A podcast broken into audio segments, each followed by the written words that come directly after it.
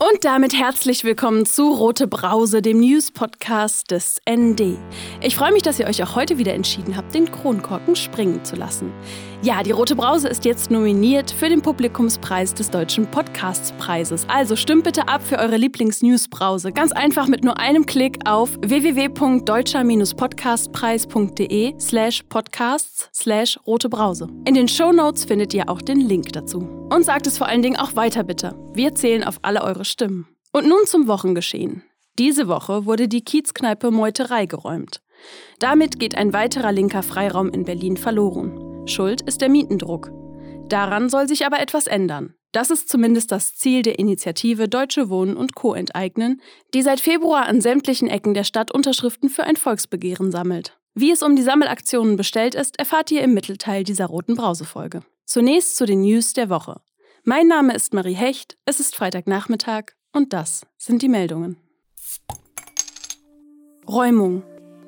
Rund 400 Menschen demonstrierten diesen Donnerstag gegen die Räumung der Kiezkneipe Meuterei. Der Demonstrationszug zog vom Cottbusser Tor in Berlin-Kreuzberg Richtung Reichenberger Straße. Mehr als 1000 PolizistInnen waren im Einsatz. Die Räumung der Meuterei gilt in der linken Szene als Symbol für die Verdrängung der alternativen Orte in Berlin. Seit 2019 der Mietvertrag der Kiezkneipe ausgelaufen ist, hielt das Kollektiv die Räume besetzt und zahlte nach eigener Aussage eine sogenannte Nutzungsentschädigung in Höhe der Miete. Im Vorfeld der Räumung hatten am vergangenen Freitag die Fraktionsvorsitzenden Anne Helm und Carsten Schatz, Linke, den Justizsenator Dirk Behrendt, Grüne, aufgefordert, die Räumung auszusetzen. Es ist schockierend irgendwie zu sehen, dass halt irgendwie Millionen Einsätze hier gemacht werden dafür, dass das Recht von einer Person durchgesetzt wird, das mittels Gewalt und Präsenz, dass halt Grundrechte ausgeschaltet werden in ganzen Bezirken. Ja, es ist ein guter Ausverkauf der Stadt. Es ist schwierig, wir müssen gucken, wie wir das schaffen. Aber ich denke halt so, wir haben auch Chancen tatsächlich weiterhin agil zu bleiben. Wir müssen halt die Räume nutzen, die wir noch haben. Wir müssen mehr solidarisch miteinander umgehen, die tatsächlich halt auch Gruppen zur Verfügung stellen. Und, aber es gibt halt auch positive Dinge. Es sind schon sowas wie der Kiezladen 154, eine Sonderallee, der entstanden ist. Also es passiert auch wieder was Neues, aber es wird schon immer schwieriger, quasi gerade eben Dinge zu machen und vor allen Dingen halt auch solidarisch zu sein. Weil Soli, Tresen und sowas alles, es wird halt immer schwieriger werden, aber ich hoffe, dass wir das halt alle miteinander zusammen hinbekommen. So Soli vom Kneipenkollektiv Meuterei.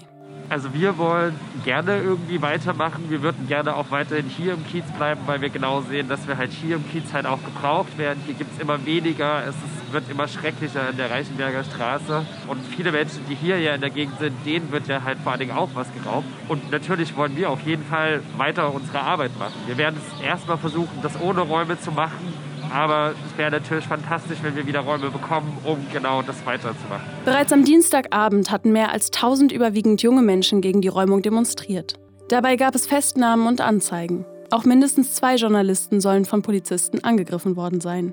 Mehr zu dem Thema erfahrt ihr im Kommentar der Woche am Ende dieser roten Brausefolge. Triggerwarnung. In der folgenden Meldung geht es um Suizid. Einige Hörerinnen könnten das beunruhigend finden. Hören auf eigene Verantwortung. Wenn du die folgende Meldung überspringen möchtest, spul bitte eine Minute vor. Oder hör ab Minute 5 weiter. Hilfsangebote für Menschen mit Suizidgedanken sind auf suizidprävention-berlin.de zu finden oder in den Shownotes dieser Folge. Suizid wie der Berliner Flüchtlingsrat und andere Organisationen, darunter Moabit Hilft, Migrantifa und Black Lives Matter Berlin, Anfang dieser Woche bekannt gaben, beging der 27-jährige Alpha Umar Bar vorige Woche in seiner Gemeinschaftsunterkunft in Spandau Selbstmord. Auslöser seien die Vorladungen ausreisepflichtiger Geflüchteter bei einer Guinea-Delegation gewesen, die das Landesamt für Einwanderung zur Ausstellung von Reisedokumenten angeordnet hatte. Wir gehen davon aus, dass diese Situation bei dem in Berlin lebenden Geflüchteten Alpha Umar Bar aus Guinea dazu geführt hat, dass er den psychischen Druck nicht mehr aushielt, hieß es in einer Mitteilung des Flüchtlingsrates Berlin. Dieser fordert gemeinsam mit weiteren Organisationen die genaue Aufarbeitung der Umstände des Todes und dessen Zusammenhang mit dem psychischen Druck und der Auswegslosigkeit durch die aktuelle Berliner Abschiebepolitik. Vom Koalitionsversprechen einer humanen Abschiebepolitik sei viereinhalb Jahre später nichts mehr übrig, kritisierte der Flüchtlingsrat weiter. Am kommenden Samstag, den 27.03.2021, wird es eine Trauerfeier für Alpha Omar Bar geben. Sie findet um 16 Uhr am Basketballplatz des Münsinger Parks in Spandau statt. Regen. Berlin fehlt rund ein Viertel der üblichen Regenmenge. Die Regen- und Schneemengen der vergangenen Wintermonate reichen nicht aus, das Wasserreservoir im Boden wieder aufzufüllen, erklärte anlässlich des Weltwassertages diesen Montag der Verein Berliner Wetterkarte. Es fehle an rund einem Viertel der üblichen Niederschlagsmenge. Ein Ausgleich für diese Lücke durch Niederschläge im Frühjahr sei unwahrscheinlich. Den letzten richtig nassen Berliner Winter mit mehr als doppelt so vielen Regentagen wie üblich gab es in den Jahren 2006-2007. Demos. Nach jahrelangen Diskussionen veröffentlicht die Polizei nun relevante Informationen zu angemeldeten Demonstrationen im Internet. Datum, Uhrzeit, Titel und Streckenverlauf sind seit kurzem auf der Internetseite der Polizei unter Service, Versammlungsbehörde, Versammlungen zu finden. Damit wird eine kürzlich beschlossene Änderung im Demonstrationsgesetz umgesetzt. Die aktuelle Liste zeigt einige hundert Demonstrationen in den nächsten Monaten, darunter zahlreiche kleine Kundgebungen oder Mahnwachen. Die Zahl der angemeldeten Teilnehmenden gibt die Polizei nicht an, sodass die Größe der Veranstaltungen schlecht eingeschätzt werden kann. Die Versammlungsbehörde der Berliner Polizei registrierte im vergangenen Jahr knapp 6000 derartige Anmeldungen. Ihr hört die rote Brause und das waren die Wochenmeldungen aus linker Perspektive. Der Mietendruck in der Hauptstadt steigt und die Deutsche Wohnen fährt trotzdem weiter satte Gewinne ein. Dass politische Maßnahmen bei Immobilienkonzernen allerdings trotzdem Eindruck hinterlassen können, zeigte die am Donnerstag vorgestellte Bilanz der Deutsche Wohnen. Der Berliner Mietendeckel hat Spuren hinterlassen. Die Mieteinnahmen des mit rund 110.000 Wohnungen größten Vermieters der Hauptstadt sanken um 6,1 Prozent im Jahr 2020 im Vergleich zu 2019. Doch die Initiative Deutsche Wohnen und Co. enteignen will mehr.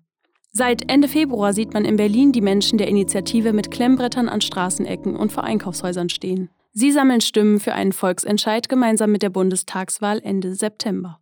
Serafin Dinges hat sich die aktuellen Entwicklungen rund um die StimmsammlerInnen genauer angeschaut. In lilafarbenen Warnwesten und mit Klemmbrett in der Hand sind sie leicht erkennbar. Hier in Moabit, nahe der U-Bahn-Station Seestraße, stehen sechs Leute und bitten PassantInnen um ihre Unterschrift. Einer davon ist Armin, der seit knapp einem Monat dabei ist.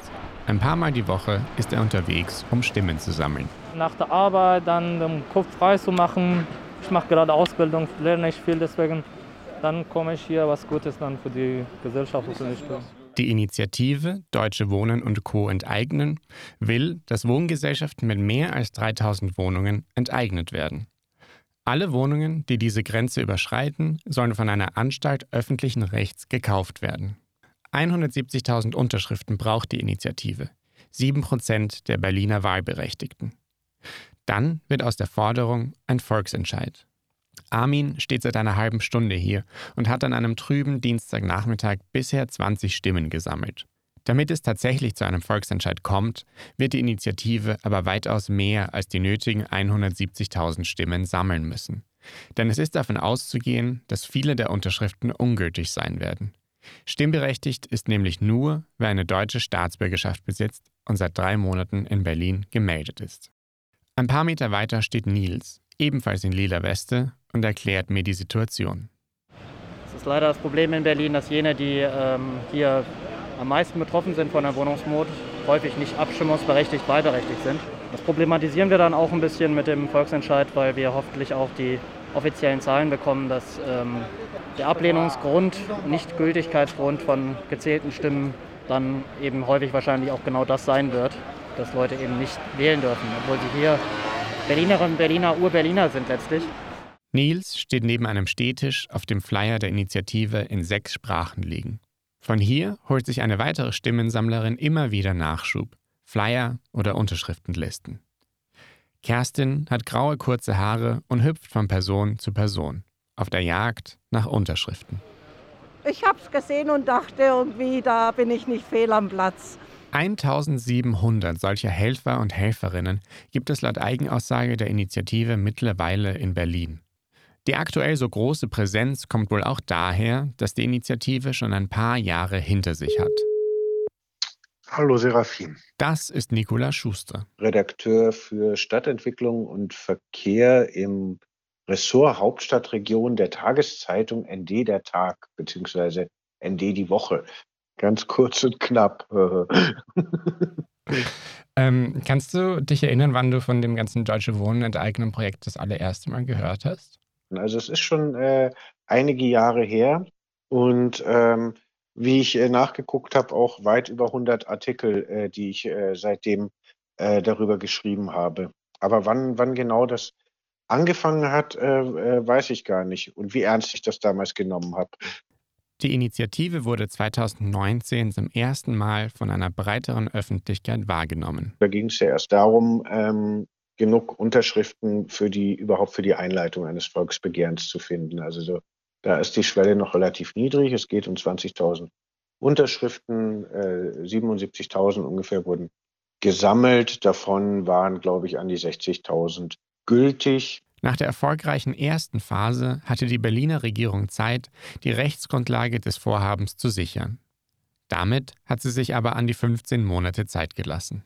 Die Initiative hat währenddessen die Zeit genutzt, um mit Anlauf in die nächste Phase starten zu können. Deutsche Wohnung Co. enteignen. Guten Tag. Hallo, hier spricht Serafin Dinges. Da gibt es zum Beispiel ein fast rund um die Uhr besetztes Infotelefon, das sich Freiwillige in Schichten teilen. Die, die Ohrstöpsel ins Ohr und dann kann ich angenehmer mit Ihnen Das ist Bärbel. Das ist, wie sie erklärt, ihr Kampfname.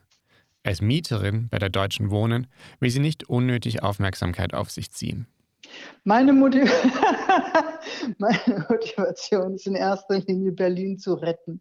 Ich wohne hier schon sehr lange und ich denke, es, ist, es passt nicht zu Berlin. Es passt nicht zu Berlin, dass es hier nur noch darum gehen soll, wer am meisten Geld hat, um in einer schönen Wohnung zu wohnen. Und es ist ja auch eigentlich nicht so eine Kultur, die irgendwie auf Shishi und so weiter steht, sondern es ist ja ein bisschen rauer. Und diese Rauigkeit ist eben möglich nur, wenn alle Arten von Leuten hier wohnen können und eben auch vor allem welche, die vielleicht nicht so sehr daran interessiert sind, möglichst reich zu werden, sondern vielleicht an anderen Dingen. Ne? Ich frage Sie, wie es dazu kam, dass sie jetzt das Telefon bedient. Weil ich äh, eben auch schon länger dabei bin, kann ich auch das Telefon betreuen. Es muss halt einer machen. Mhm. Es ist jetzt nicht so, dass ich besonders gut Auskunft geben könnte über juristische Feinheiten, aber die meisten Leute haben einfache Fragen, also wo sie eine Unterschriftenliste herkriegen und ob die noch gültig ist, wenn sie auch mal gefaltet wurde und so. Neben einer Vielzahl Freiwilliger hat die Initiative ein breites Bündnis an Organisationen und Gewerkschaften hinter sich, wie zum Beispiel die Berliner Landesverbände von Verdi, GEW und IG Metall, aber auch Sozialverbände, Mieterverein, türkische und spanische und polnische Interessensgruppen ebenso. Politisch arbeitet die Deutsche Wohnen und Co. enteignen schon länger mit der Linkspartei zusammen und wird auch von den Grünen unterstützt. Die SPD hat sich nach einigem Hin und Her nicht für die Ziele ausgesprochen. Die Jusos hingegen schon. Ich habe auch Michael Prütz, einen der Gründer von Deutsche Wohnen und Co. enteignen, nach den Allianzen innerhalb der Initiative gefragt. Wir haben sehr viele Menschen, äh, sehr, sehr viele sogenannte Rückkehrer, die 30 oder 40 Jahre politisch nichts gemacht haben, die zu uns kommen. Es gibt natürlich auch sehr viele normale Mieter und eben sehr viele junge Leute, für die es die erste große politische Aktivität ist. Und ich glaube, das hängt damit zusammen, weil es ein konkretes Ziel gibt weil es nicht äh, eine unverbindliche Propagandakampagne ist, sondern weil es äh, darum geht, dass wir wirklich in Berlin einen Volksentscheid durchführen, wo alle Berlinerinnen und Berliner entscheiden können, ob sie unser Anliegen teilen oder eben nicht. Bevor es soweit kommt, müssen aber erst ausreichend Unterschriften gesammelt werden. Aber in der Organisation ist man zuversichtlich. Ja, wir gehen davon aus, wir haben jetzt äh, in den ersten drei Wochen, ich sagte ja mehrere Zehntausend, wir haben Corona, wir haben miserables Wetter. Äh, unsere Leute mussten oft raus bei Wind und Regen und das Wetter wird sich bessern. Äh, es werden mehr Leute auf der Straße sein. Ich bin sicher, dass wir das schaffen werden. Ob das gesamte Vorhaben tatsächlich realistische Chancen hat, ist aktuell aber nur schwer absehbar. Denn selbst wenn es zu einem Volksentscheid kommt und selbst wenn dieser mehr als die nötigen 50 Prozent der Stimmen erhält, was danach folgt, wäre juristisches Neuland. Artikel 15 des Grundgesetzes, auf das sich der Gesetzesvorschlag der Initiative beruft, wurde in Deutschland so noch nie geltend gemacht. Aber auch hier zeigt man sich zuversichtlich. Also wir machen jetzt Folgendes. Parallel zur Sammlung wird in einer AG ein Gesetzentwurf ausgearbeitet. Der ist eigentlich fertig. Der muss nur noch abgestimmt werden in der Gesamtkampagne. Dann werden wir mit diesem Gesetzentwurf irgendwann Mitte April an die Öffentlichkeit gehen und werden zeigen, so kann die Enteignung vonstatten gehen, sodass die, keiner sagen kann, gibt ja kein Präzedenzfall, wir wissen gar nicht und dann fünf Jahre lang äh, äh, an irgendeinem Gesetz rumfummelt, werden wir eins vorlegen. Und wir werden im Sommer, wenn es in den Wahlkampf geht, äh, sowohl Grünen als auch Linkspartei Folgendes sagen. Wenn ihr eine neue Koalition mit der SPD macht, muss als Voraussetzung in einem Koalitionsvertrag die Erarbeitung eines Gesetzes zur Enteignung stehen. Das erwarten wir. Bislang jedenfalls scheint die Euphorie zumindest bei den Helferinnen und Helfern vollen Anklang zu finden. Für mich ist es auch ein Symbol dafür zu zeigen, dass man politisch handlungsfähig sein kann.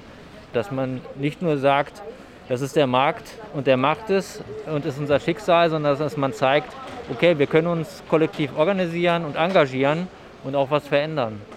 Und was sagen eigentlich die, um die es hier wirklich geht? Die Leute, deren Unterschriften hier gesammelt werden? Ähm, ich wollte wissen, ob Sie wirklich glauben, dass es das richtige Mittel ist. Die Frage ist zwar nicht beantwortet, aber das entscheidet ja noch nicht darüber, ob man dafür oder dagegen ist. Es gibt Ihnen nur die Zeit, Argumente zu sammeln, damit man sich dann auch wirklich informiert entscheiden kann.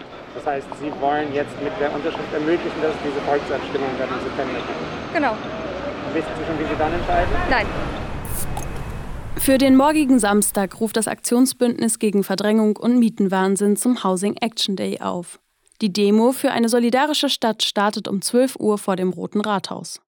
Mehr zur Initiative Deutsche Wohnen und Co. enteignen findet ihr unter www.dwenteignen.de. Und jetzt zum Kommentar der Woche. Der kommt wie immer direkt aus der Redaktion des ND. Diese Woche fordert Hauptstadtressort Co-Leiterin Marie Frank neue Strategien zum Erhalt linker Freiräume in Berlin. Strategiewechsel. Es ist mittlerweile die dritte Räumung eines linken Projekts unter Rot-Rot-Grün. Nach der Kiezkneipe Syndikat und dem feministischen Hausprojekt Liebig 34 im vergangenen Jahr traf es am Donnerstagmorgen auch die Kollektivkneipe Meuterei. Für die Linkspartei wird der immer offensichtlichere Widerspruch zwischen Wahlversprechen und Realpolitik zunehmend zum Problem. Doch wer die Schuld allein bei den RegierungsvertreterInnen sucht, hat entweder den Kapitalismus nicht verstanden oder ist grenzenlos naiv. Denn egal wie links ParlamentarierInnen auch sein mögen, sie sind und bleiben VertreterInnen im herrschenden System, nach dessen Regeln sie spielen müssen. Wer grundlegend etwas ändern will, muss die kapitalistische Verwertungslogik angreifen und das ist und bleibt Aufgabe der radikalen Linken.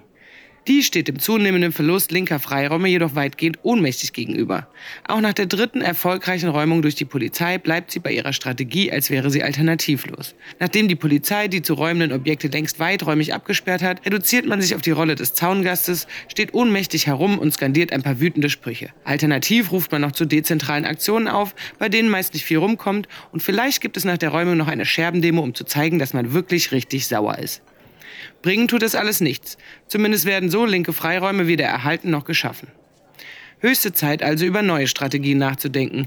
Denn immer wieder das Gleiche zu versuchen und ein anderes Ergebnis zu erwarten, ist nicht nur dämlich, sondern zerstört auch die eigene Mobilisierungsfähigkeit. Die nächste Räumung wird nicht lange auf sich warten lassen. Vielleicht schafft man es dann ja zu blockieren, bevor die Polizei alles abgesperrt hat oder Ablenkungsmanöver zu starten. Möglichkeiten gibt es viele. Die Geschichte der antiautoritären Linken ist voll davon. Man muss sie nur kennen. Das waren die sprudelig-spritzigen Brausen-News dieser Woche. Aus Berlin, aus linker Perspektive. Rote Brause, der News-Podcast des ND von und mit Marie Hecht. Jeden Freitagnachmittag. Die nächste Brausenfolge kommt in drei Wochen. Ich mache eine kleine Frühlingspause und atme durch. Nächste Woche bekommt ihr dafür im ND-Newsletter Muckefuck ein exklusives Interview mit Michael Prütz, einem der Gründer von Deutsche Wohnen und Co. enteignen zu hören. Den Newsletter könnt ihr abonnieren auf www.neues-deutschland.de slash muckefuck. Mitte April gibt es dann die neue Folge von eurem linken News-Podcast Rote Brause. Bis dahin unterstützt die Rote Brause mit eurer Stimme beim Deutschen Podcastpreis. Den Link dazu findet ihr in den Show Notes. Bleibt informiert auf dasnd.de oder hört noch einmal in eine alte Folge der Roten Brause rein. Überall da, wo es Podcasts gibt und unter dasnd.de slash rote Brause. Und nicht vergessen, abonnieren, informieren, weitersagen. Folgt der Roten Brause auf Spotify oder abonniert sie im Apple Podcast. Ich mache jetzt Feierabend. Prost!